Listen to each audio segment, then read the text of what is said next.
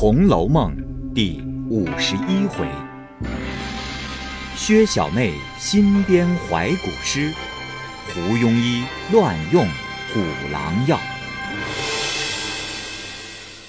上半部分，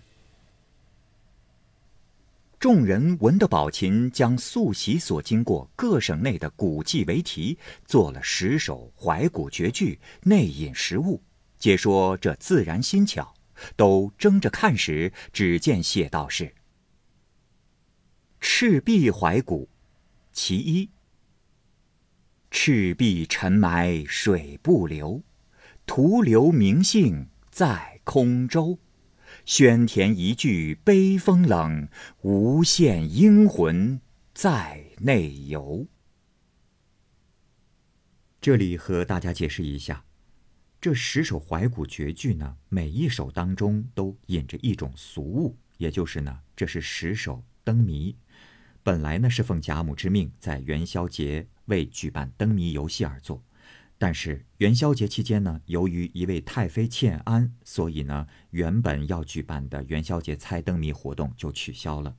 因此，书中对这十则谜语并没有交代谜底。一则作者意不在灯谜，而是借着十首诗抒发世事如云、人生如梦之感；二则让读者自己去猜，增加了读书的趣味性。在这儿呢，我们尝试着将通行的几个谜底和大家一起分享。第一首《赤壁怀古》，诗谜的本事呢，即历史上著名的赤壁之战，而这首诗的谜面的头两句。赤壁沉埋水不流，徒留名姓在空舟，是指曹军战船被焚，战船与将士沉入江中，以致江水因堵塞而不流，死者徒留空名于后世，仅供过客谈笑而已。后两句“宣田一句悲风冷，无限英魂在内游”，是指孙吴将士点燃了熊熊大火，逼迫曹军将士纷纷跳入长江，拼命挣扎。终究做了水中冤魂。这首诗的谜底呢是锅。具体解释一下：首句“赤壁沉埋水不流”，赤壁在这里呢形容炉灶，沉埋原意深深的埋在底下，这里呢是指放在土灶之上；水不流是指放着锅的灶台上盛满了水。次句“徒留名姓在空舟”。是喻指放入锅内的鱼虾之类，其中所谓名姓，即指鱼虾等名。第三句“宣田一句悲风冷”，喻指锅下烧火，并用风箱吹风；而末句“无限英魂在内游”，就是喻指鱼虾之类在沸腾的锅中翻滚。交趾怀古，其二。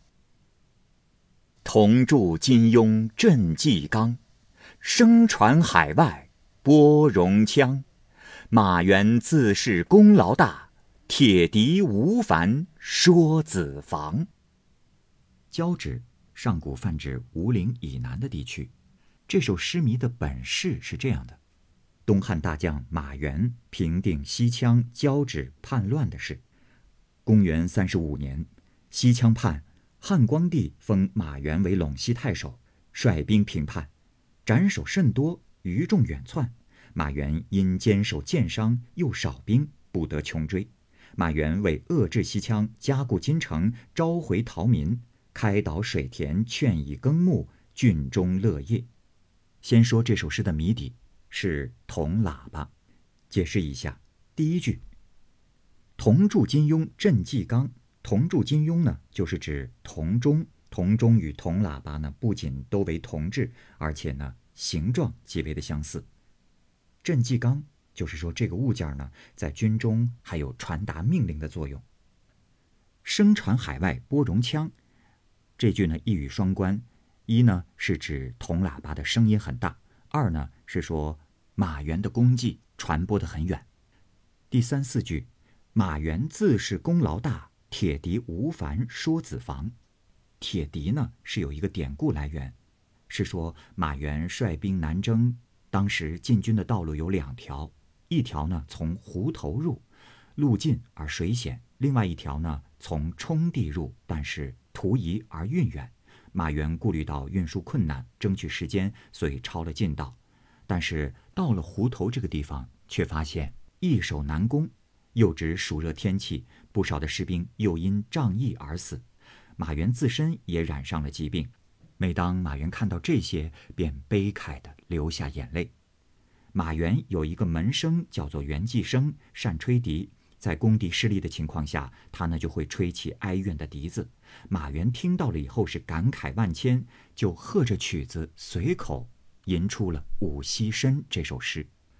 铁笛呢在此就代指笛声当中，马援吟诵《五溪深》。子房就是指张良，他呢曾经辅助刘邦建立了汉朝。据说呢。当年汉军围攻项羽在垓下的时候，张良命士兵用笛子吹奏楚歌，瓦解了楚军的军心。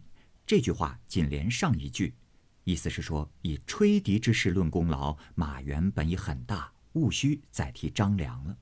这些呢，都是以马援战功卓著、名声远扬寓意，铜喇叭的声音洪亮，传得很远。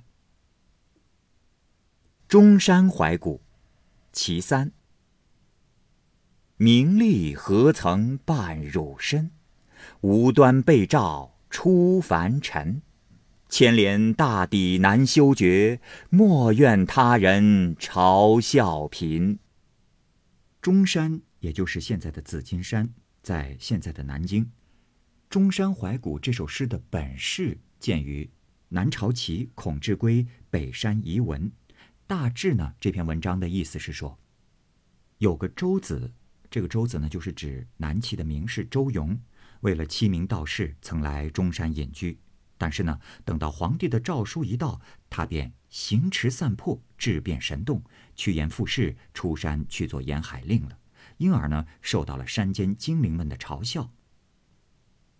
这首诗的谜面：“名利何曾伴汝身？无端被召出凡尘。”意思是说，周子啊。你既然抛开了名利，隐居到中山，可是又为何无端的入仕做官？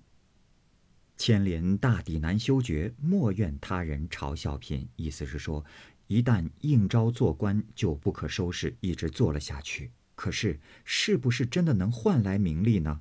不过有一点可以肯定，招来嘲笑是肯定的。这首诗的谜底呢，或为耍猴。或为风筝，皆可通用。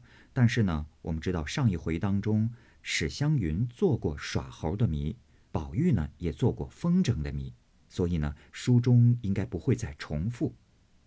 又有人说呢，谜底是不倒翁，或者呢是皮影人，或是木偶人。这三种说法呢也都有道理，因为不倒翁、皮影人、木偶人都与名利毫不相干，却一直被人玩弄逗笑。淮阴怀古，其四。壮士须防恶犬欺，三齐未定盖棺时。既言世俗休轻比，一饭之恩死也知。淮阴县名在现在的江苏淮阴市，是出汉大将韩信的出生地。淮阴怀古诗迷的本事。见《史记·淮阴侯列传》，上面呢记载了韩信的故事。大致的意思是，韩信出身低微，贫无所能，以计食为生，人多厌之。一日，韩信于城下垂钓，一漂母，也就是一个洗衣服的老妇人，见其饥饿，便施食于他。韩信对漂母说：“我将来必重重的报答你老。”漂母生气的说道。你身为大丈夫男子汉，竟不能自食其力。我因可怜你才给你吃食，难道我还指望你报答吗？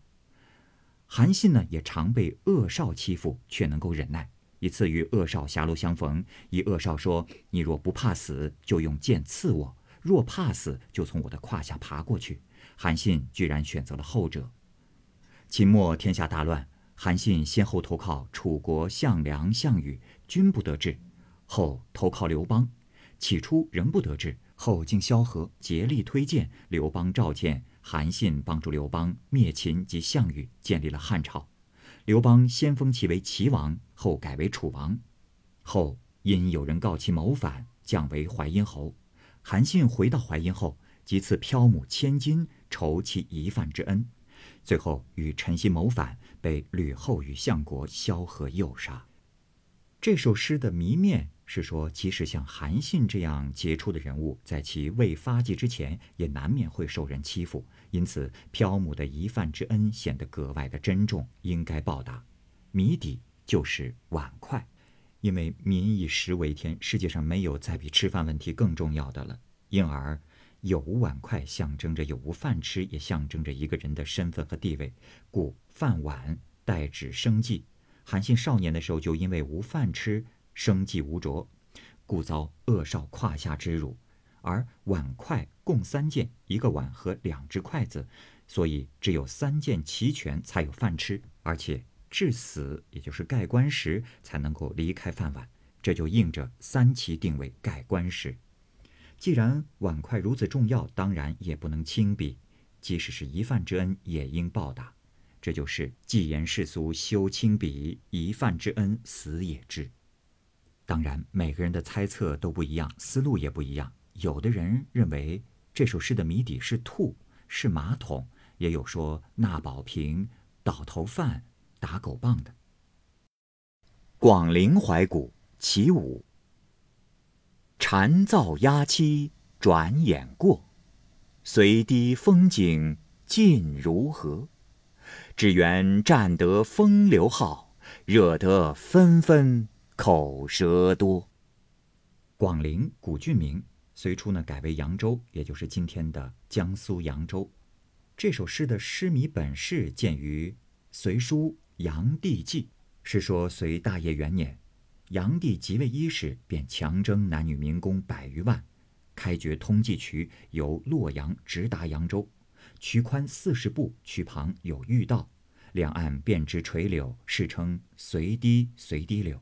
又沿途修建离宫四十余座，常率后妃百官等数万人游玩，穷奢极侈。这首诗的谜面呢，大致意思是说，隋炀帝劳民伤财所修的隋堤，虽然是盛极一时。但是不过如蝉噪鸦息般的转眼而逝，只留下荒淫无耻的臭名，供后人纷纷嘲骂。诗的谜底是柳，柳树既是蝉噪鸦息的依托者，又是构成随堤风景的主体。另外，我们经常说柳巷、柳街、棉花素柳、柳市花街，这些都暗示着纸园占尽，风流好。末句。惹得纷纷口舌多，这句呢是指文人墨客对柳树特别的感兴趣，将其与风流挂钩，反复在诗中说长道短，嚼舌个没完。当然，除此之外，也有人认为是削柳木牙签的。桃叶渡怀古，其六。衰草闲花映浅池，桃枝桃叶总分离。六朝梁栋多如许，小照空悬壁上题。桃叶渡，渡口名，在今天的江苏南京秦淮河畔。相传呢，东晋的书法家王献之曾在此渡口与其妾桃叶相别，并作《桃叶歌》一赠，后人呢遂称之为桃叶渡。诗谜的本事见于宋郭茂倩。乐府诗集卷四五《桃叶歌》：桃叶复桃叶，渡江不用机。但渡无所苦，我自迎接汝。这则诗的谜面首句“衰草闲花映浅池”是描写桃叶渡口萧瑟的景象。次句“桃枝桃叶总分离”是指王献之与其妾桃叶的离别。后两句“六朝梁栋多如许，小照空悬壁上题”，是指六朝大臣们与王献之一样，由于国祚短暂，最后无不与亲人离散，只有他们的小像，也就是肖像，留在了残破的墙壁上。这首诗的谜底呢，并没有特别统一的说法。一个解释呢是镜子，因为首句中的浅池比喻镜子。衰草闲花比喻色衰的女子，这里啊泛指女人都喜欢照镜子。次句，桃枝桃叶总分离，桃枝桃叶的分离比喻镜子与照镜人的关系，即照镜子的时间很短，而分离的时间很长。后两句“六朝栋梁多如许，小照空悬壁上题”，从字面上加以理解，即房屋的梁栋映入了悬挂在墙上的镜子之中。当然，不同的解释还有很多。有人呢说是团扇，有人呢说是门神纸，也有人呢说是桃木的木梳、油灯、桃符等等。青冢怀古，其七。黑水茫茫夜不流，冰弦波尽曲中愁。汉家制度成勘探。出力应残，万古休。青冢就是王昭君的墓，在今天的内蒙古自治区呼和浩特市南。青冢怀古诗谜的本事见于《汉书·元帝纪》，当中有这样的介绍：王昭君姓王，名强，字昭君，南郡秭归人。汉元帝时被选入宫为宫人，久不得宠。靖宁元年。匈奴呼韩邪单于入朝求亲，汉元帝命其出嫁，号宁胡胭脂。呼韩邪死后，从胡俗，又成为了继任单于之妻，生二女，死后葬于当地，其坟即为青冢。这首诗的谜面首句“黑水茫茫夜不流”，形容王昭君客死他乡的可怜，以至于黑水也为他伤心不流。次句。冰弦拨尽曲中愁，是传说王昭君出塞时一路弹奏琵琶，以抒发其离乡背井之苦。后两句“汉家制度成勘探，出力应残万古休”，暗含着一个故事，是说汉元帝因后宫的嫔妃太多，就命画工毛延寿一一为之画像，他即挑选画像美者赵姓，而众嫔妃呢？均以重金贿赂毛延寿，唯独昭君不肯贿赂，故不得赵姓。及至匈奴单于来求亲，元帝即按图指定王昭君出嫁，因而召见，今为绝色，却已后悔莫及。后至毛延寿等画工，皆因贿赂作弊，一并抄家斩首。这里呢，借以讥讽汉元帝的昏庸可笑。谜底呢是木匠的墨斗。首句“黑水茫茫夜不流”就暗指墨斗中的墨汁被棉花团所吸收，故不能畅流。次句中的“冰弦”暗指墨斗的准绳，“拨”暗指工匠打线的动作，很像弹奏弦乐器。“尽”则暗指木匠用尽了本领。“曲中愁”则暗指墨斗的准绳只能打直线，若需打曲线，木匠就无计可施而发愁了。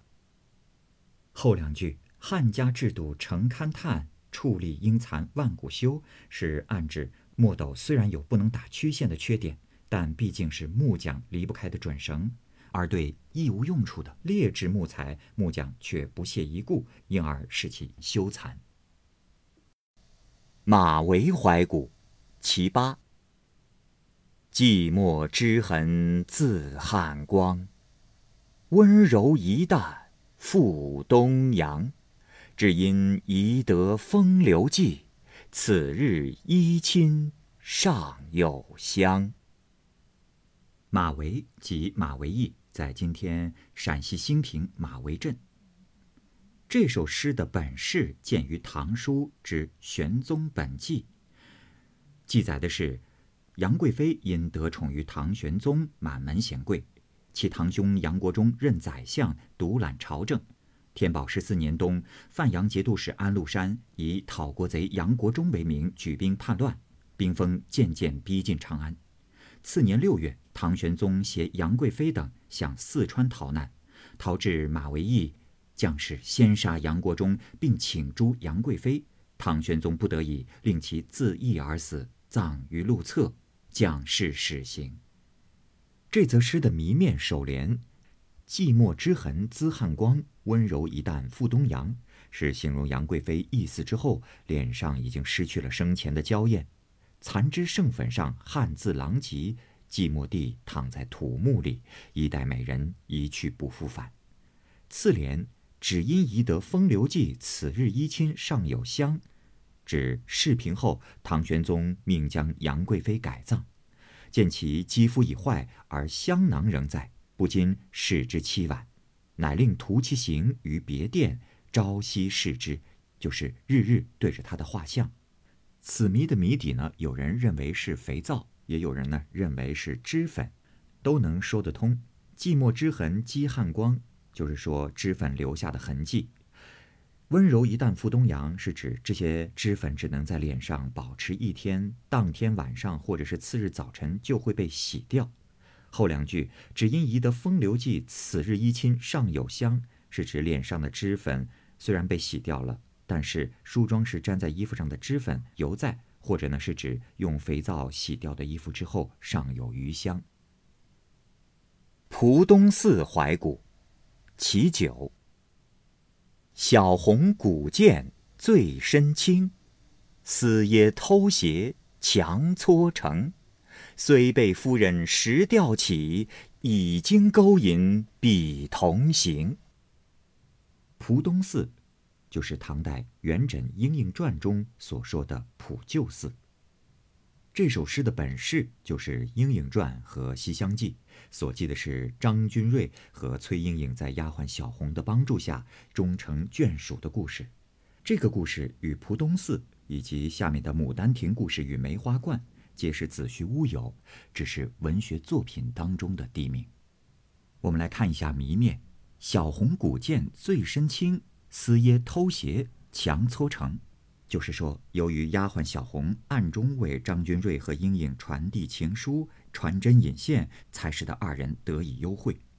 后两句虽被夫人时吊起，已经勾引彼同行，是说崔夫人虽然严惩了小红，但是生米已经做成了熟饭，无可挽回。这首诗的谜底呢，有人说是灯笼，也有人呢说是一双女红鞋。也都可解释得通，比如首句“小红”就是指鞋的颜色和小巧，“古剑一身轻”可以指鞋被人践踏，“私掖偷鞋”是指大家闺秀多穿长裙以掩盖其鞋，“强搓成”是指鞋必须穿成一双。最后一句“常调换”意思说经常调换着穿鞋，但是两只鞋总是形影不离，彼此同行。梅花观怀古，其实不在梅边，在柳边。个中谁识画婵娟？团圆莫忆春香到，一别西风又一年。梅花观是明汤显祖《牡丹亭》传奇中的道观名，在传奇中呢是。杜家为了守护杜丽娘的坟墓而建造的庙宇。诗谜的本事呢，就是《牡丹亭》所述的故事，是说官家千金杜丽娘对梦中的书生柳梦梅倾心爱慕，竟伤情而死。其父杜宝呢，将其葬在后园的梅树下，并修了一座梅花观。后来，书生柳梦梅赴京赶考，因故寄住在梅花观当中。使得了杜丽娘生前的自画像，引来了杜丽娘的游魂，并挖墓开棺救活了杜丽娘，结为夫妻的故事。这首诗的谜面的首句“不在梅边，在柳边”，是说杜丽娘因为游园春困，梦见一个书生赠给她垂柳半枝，后来自画肖像，想起此梦，便吟诗一首，并题于画首，上书。近睹分明似俨然，远观自在若飞仙。他年得傍蟾宫客，不在梅边，在柳边。这首诗的意思呢，就是杜丽娘梦中忽悟，其未来的丈夫不仅蟾宫折桂，而且呢，当姓柳。次句“个中谁识画婵娟”，是说不知哪个有缘的人会得到杜丽娘的肖像画。第三句“团圆莫忆春香到”。是指从杜丽娘梦到柳梦梅，到柳梦梅拾到画像而救活杜丽娘，二人结为夫妻。这其中有杜丽娘的丫鬟春香的功劳，故不应忘记。第四句“一别西风又一年”，指时间又过了一年。这首诗的谜底呢是团扇。首句中梅边代表的是冬季至早春，柳边代指的是春末到夏天。因为团扇只有在春末到夏天才使用，冬季和早春不用，故叫做不在梅边，在柳边。次句中画婵娟为女子画像，而团扇呢只有女子使用，男子使用折扇。团扇上呢一般多画女子，故称个中谁时画婵娟。第三句中团圆和春香分别指代团扇和使用团扇的春日百花盛开之时。而末句“一别西风又一年”指团扇到了第二年才会再被使用。众人看了都称奇道妙。宝钗先说道：“前八首都是史鉴上有据的，后两首却无考，我们也不大懂得，不如另作两首为是。”黛玉忙拦道：“嗯，这宝姐姐。”也太娇筑古色，矫揉造作了。这两首虽与史鉴上无考，我们也不曾看这些外传，不知底里。难道我们连两本戏也没有看见过不成？那三岁的小孩子也知道，何况咱们？探春便道：“这话正是了。”李纨又道：“况且他原是到过这个地方的。”这两件事虽无考，古往今来以讹传讹，好事者竟故意的弄出这些古迹来以愚人。比如那年上京的事件，但是关夫子的坟，倒建了三四处。关夫子一生事业皆是有据的，如何又有许多的坟？自然是后来人敬爱他生前为人，只怕。从这些敬爱上穿凿来的也是有的。及至看《广舆记》上，不止关夫子的坟多，自古来有些名望的人坟就不少，无考的古迹更多。如今这两首虽无考，凡说书唱戏，甚至于求的签上皆有批注，男女老少俗语口头，人人皆说皆知的。况且。又并不是看了《西厢牡丹》的词曲，怕看了邪书，这竟无妨，只管留着。宝钗听说，方罢了。大家猜了一回，皆不是。